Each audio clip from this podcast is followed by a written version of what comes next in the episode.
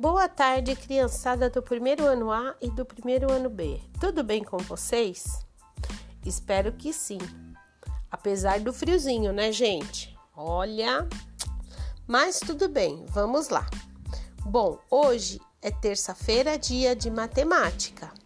Vamos então às atividades de hoje na página 107 do livro Trilhas número 2. Atividade 2: Problemas matemáticos. Trilha de conhecimentos. Problemas matemáticos podem ser resolvidos de diferentes maneiras, por meio de desenhos, contagem, operações matemáticas e entre outras. Problema matemático. Na sexta-feira, a turma foi para a brinquedoteca. As crianças escolheram o que queriam fazer. Quatro crianças cantaram com a professora. Três crianças pegaram brinquedos e quatro crianças desenharam. Quantas crianças estavam na brinquedoteca? Olha só, pessoal. Aí embaixo do problema tem o problema desenhado para uma melhor explicação. Então ela dizia assim que a professora foi com a turma para a brinquedoteca. Então, as crianças escolheram coisas diferentes para fazer. O grupo 1 sentou e foi cantar com a professora. O grupo 2 pegaram brinquedos e o grupo 3 foi desenhar. Então, olha só, vocês têm aí o grupo 1, o grupo 2 e o grupo 3, certo? Lá embaixo está escrito assim: grupo 1 e tem quatro risquinhos, porque ele tinha quatro crianças.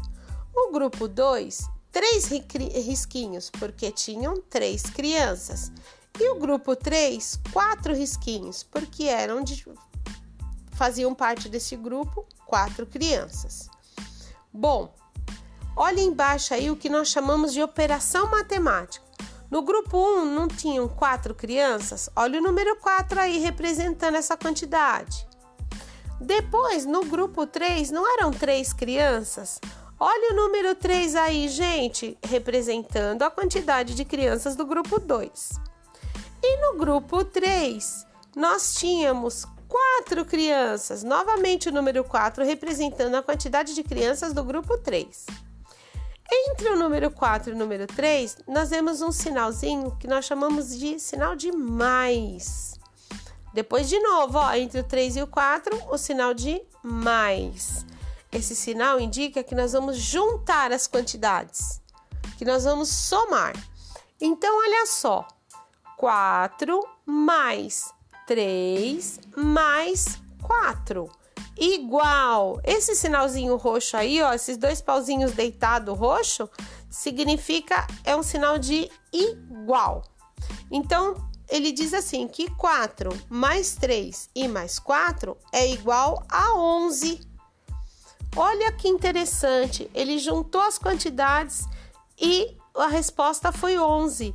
Isso que tem uma a pergunta que tem lá em cima no, pro, no problema, ó. Quantas crianças estavam na biblioteca? 11 crianças. No primeiro grupo tinha 4, no segundo 3 e no segundo 4. Então, se eu fizer a contagem direto, olha lá, eu vou obter o número 11, ó. 1, 2, 3, 4, 5, 6, 7, 8, 9, 10, 11. Certo? Então, a operação matemática é o que vocês estão vendo aí embaixo. 4 mais 3 mais 4 igual a 11. Bom, eu acho que é fácil. Vamos à página 108, vamos praticar. Número 1. Marina e seus dois irmãos, Levi e Júlio, estão brincando com dados. A regra do jogo é: vence quem formar o maior número de pontos na soma de duas rodadas.